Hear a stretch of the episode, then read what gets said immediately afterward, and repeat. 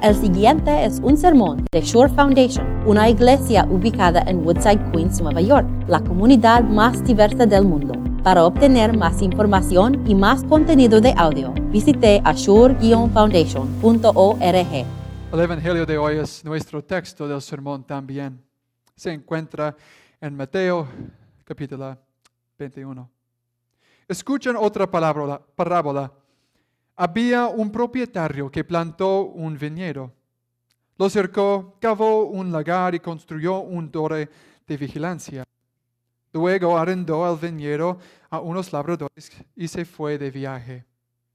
Cuando se acercó el tiempo de la cosecha, mandó sus siervos a los labradores para recibir de estos lo que le correspondía. Los labradores agarraron a esos siervos, golpearon a uno, mataron a uno y apedrearon a un tercero. Después mandó otros siervos en mayor número que la primera vez y también los maltrataron.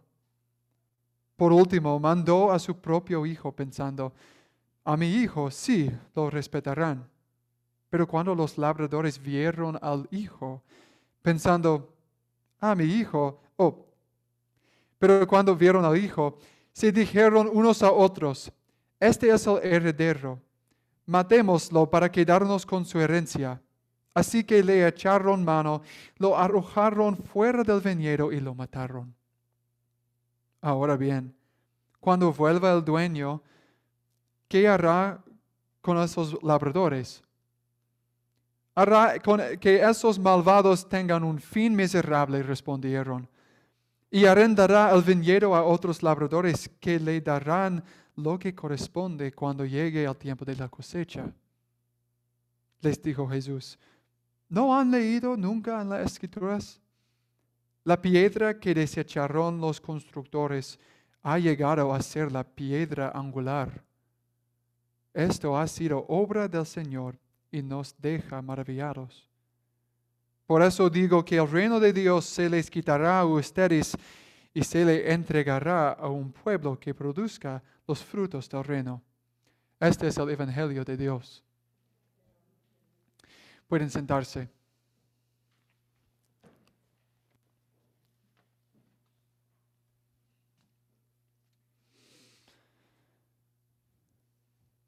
En 1923 comenzó una amistad entre el profesor Bueno de la Universidad de Tokio y el joven Hachiko. Cada día los dos, los dos caminan, ah, caminan por la estación de tren. Y cuando el profesor regresaba en, en la noche, los dos regresaban a casa juntos. Todos los días, los dos hicieron esto caminando a la estación en la mañana y regresando en la noche. Hasta que un día el profesor no regresó. Él había muerto repentinamente en su trabajo. Pero nadie se lo dijo a Hachiko, quien esperaba en la estación de tren esa noche por su amigo, el profesor por 10 años. Cada noche a Chico esperaba en, la estación de tren por su amigo. Y la gente de la estación comenzó a notar la paciencia y lealtad de Chico. Y le llevaban comida y agua mientras esperaba por su amigo. Y le dieron lugar, un lugar para dormir cada noche cuando, cuando Chico era demasiado cansado para ir a otro lado pero durante 10 años. Hachiko nunca dejó de esperar por su amigo.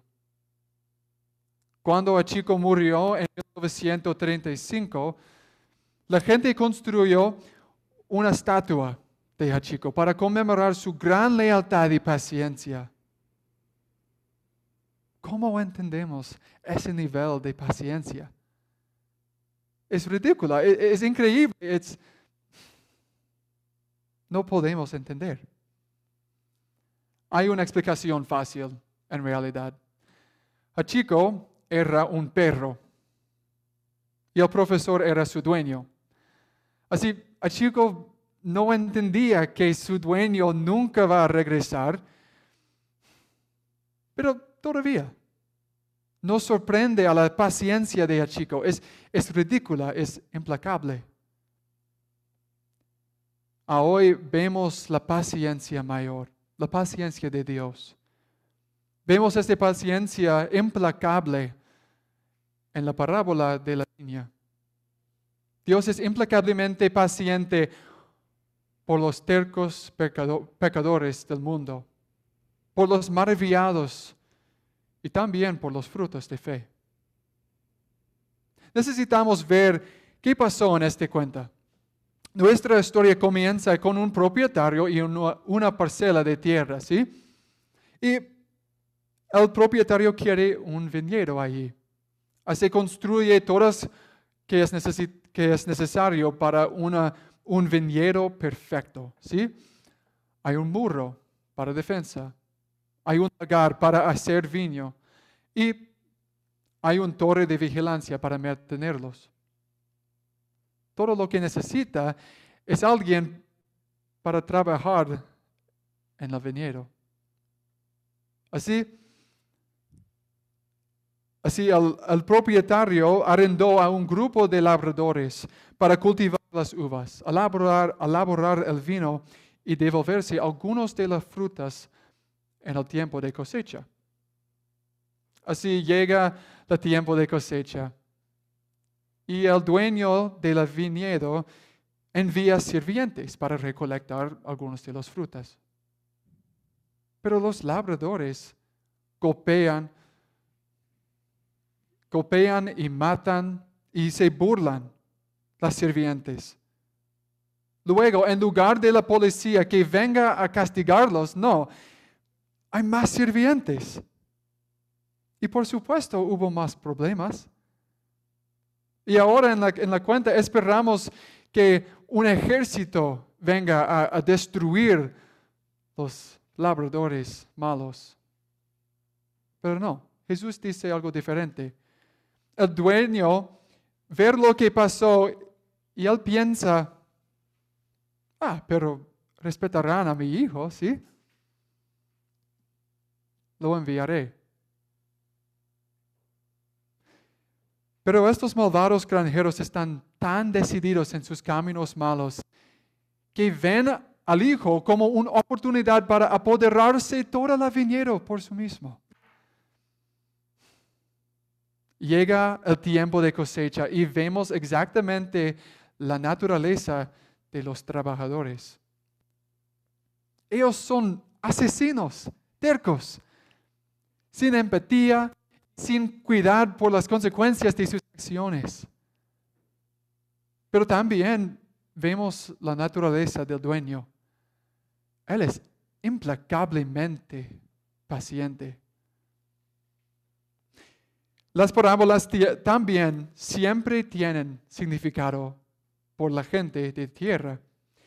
Jesús lo tiene claro aquí y también en el libro de Isaías que leemos hoy. Este dueño es Dios. Y los labradores malos son los fariseos, los líderes de Israel. Podemos ver en, en historia, los fariseos cada vez habían ignorado la palabra de Dios y sus mensajeros enviados para señalar a Cristo. Y trabajaron solamente por sus propios intereses. Negaron a cambiar, negaron la palabra de Dios, que, Cristo es su Salvador, y se edificaron como líderes espirituales en la comunidad de Israel. Como, maestros perfectos, jueces muy inteligentes, como personas dignas de administrar la viña ellos mismos. Ellos nunca respetarán, nunca, nunca respetarán y matarán los representantes de Dios. Así, no es ninguna sorpresa a nosotros cuando vino al Hijo de Dios y lo mataron también. Imagínense por un momento la habitación donde Jesús está diciendo todo de esto. Es claro a todo que los fariseos son el objetivo de esta cuenta. Ellos son los malos, sí. Pero también hay otros en la habitación, hay los discípulos. Y estamos en la habitación también como oyentes de las palabras de Dios. ¿Cómo estamos en la historia? No somos fariseos, no somos fariseos que rechazaron a Jesús, lo sacaron a rastras a Jerusalén y lo mataron. Pero sus corazones pecaminosos y tercos todavía laten en el pecho de cristianos hoy. El núcleo de su pecado proviene en las palabras del, dueño. Respetarán a mi hijo. ¿Respetamos al Hijo de Dios con, con nuestras palabras y acciones? ¿O respetamos nuestros propios deseos pecaminosos y tercos cuando somos tentados? El corazón fariseico late en nuestros pechos. tercamente faltamos al respeto a Cristo y buscamos sus propios intereses.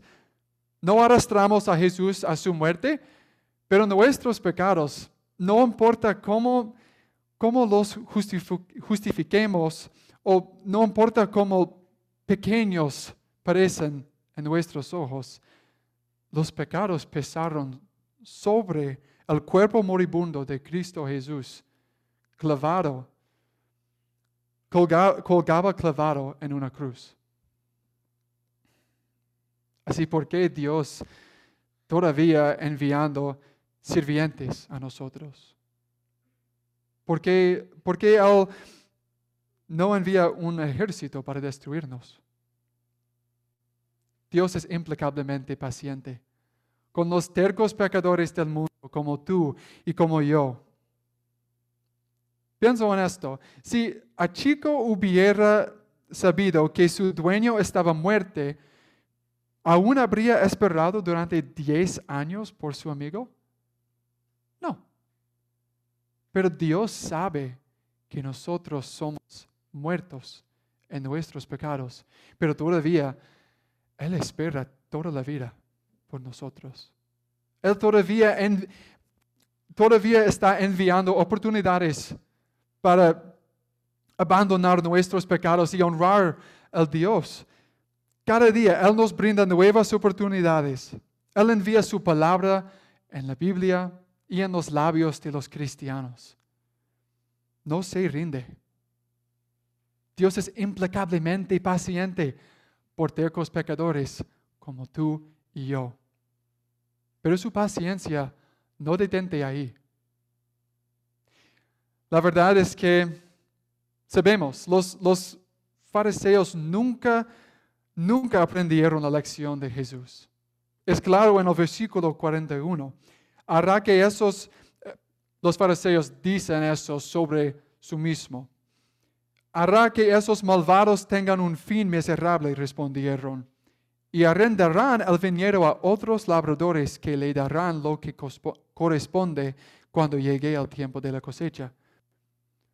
Después de sus propias destrucciones, los fariseos accidentalmente revelan una importante verdad por el pueblo de Dios. Dios, Dios todavía fue paciente después de Israel no respetó a su hijo, pero no desecha el plan de salvación.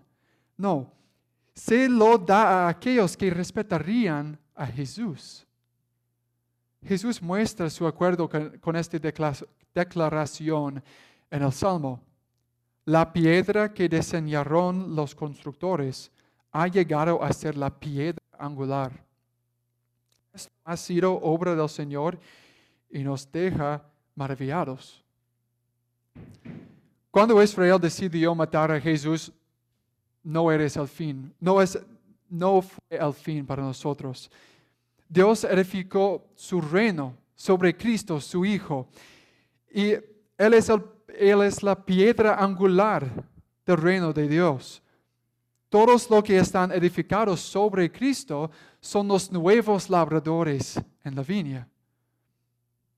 El Señor hizo algo maravilloso por nosotros. ¿Cuál es la final tiempo que has maravillaste ante algo? Para mí era cuando mi familia y yo visitamos los memoriales ah, conmemorativos del World Trade Center.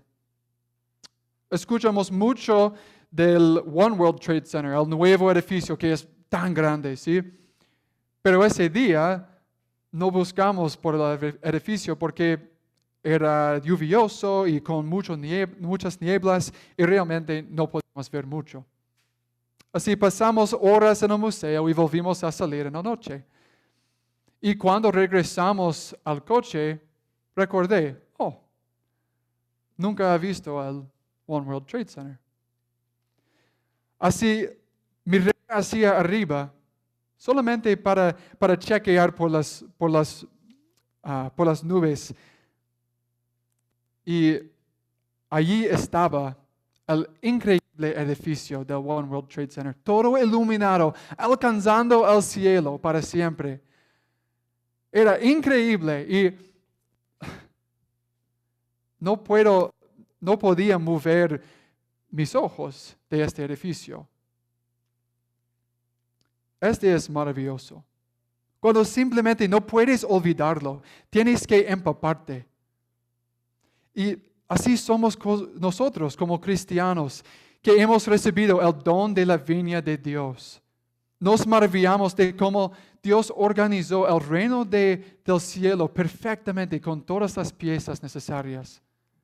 Nos, nos maravillamos de la gracia y amor y paciencia de Dios, que todavía envía oportunidades para honrar y para alabar Dios. Incluso cuando nuestros ojos pierden de vista el regalo de Dios y regresan a las cosas terrenales, Dios es implacablemente tercos o es implacablemente paciente con los tercos. También tenemos que detenernos a apreciar la paciencia de Dios, la magnitud de eso. Jesús no vino a la tierra para encontrar personas con, con más fe, con los, los, los más fieles de los creyentes en el mundo, sino que se acercó a los pecadores graves, ¿sí? Personas que tenían múltiples relaciones, tipos que cobraban impuestos que estafaban a la gente, personas que no podían controlar cuánto bebían. Jesús no ocultó su pecado debajo a la alfombra, esperó a que su fe se hiciera realidad. Debido a la profundidad de esa gracia paciente, esos pecadores se arrepintieron y siguieron a Jesús. Aquellas personas que fueron llamados a su pecado a seguir a Cristo, luego se convirtieron en maravillados con el resto del reino de Dios. La viña vieja, vieja pertenecía a Israel, esa es la verdad. Pero ahora Dios la ha regalado a todo aquel que venga a maravillarse del don de Jesús. Y también a aquel que producir el fruto de fe. Dios es implacablemente paciente con los tercos pecadores y está perdonando los errores de sus trabajadores también, los maravillados. Y Él está esperando que vengan más trabajadores en su viñedo. Ahora que reconoces el nuevo papel que se ha asignado como labrador de la viña de Dios, es justo para que Jesús te explique el trabajo hay que hacer. Jesús dice, el reino de Dios se les quitará a ustedes y se le entregará a un pueblo que produzca, produzca los frutos de fe. Ahora bien, cualquiera que haya trabajado en un jardín puede decirle que no se puede simplemente plantar las semillas y abandonarlos y regresar a una cosecha grande. No. A veces cuidas las plantas solo para mantenerlas vivas, mucho menos para producir una cosecha abundante. Lo mismo es verdad en la viña de Jesús. Tenemos el deber diario de producir frutas, frutos de la fe. En la carta a los Gálatas, Pablo describe los frutos de la fe en, este, en esta manera. Amor, alegría, paz, paciencia, amabilidad, bondad, fidelidad, humildad y dominio propio. Si esa larga lista te abruma o, no, puedes recordar la última vez que, que compartir ese de los frutos con Dios o con un otro, Tal vez simplemente concentrate en una, en un fruto. Paciencia. Todo el sermón hablamos sobre la paciencia implacable de Dios. Por los tercos pecadores, por los maravillados de, del don de, de Dios. Y ahora, por los frutos de fe. Reconoce el corazón pecador que aún late en tu pecho, aun cuando alabas al, Dios por las cosas increíbles que hace por nosotros, por lo que no siempre produce fruto en su tiempo. Pero Dios no nos echa de la viña cuando perdemos la oportunidad de compartir frutos de fe con Él. Él es paciente cada vez. Que el fruto de tu fe esta semana sea la paciencia como Dios, implacable. Recuerda que estás edificado sobre Cristo. Estás perdonado y tienes el cielo. El Señor ha hecho esto por nosotros y nos deja maravillados. Amén.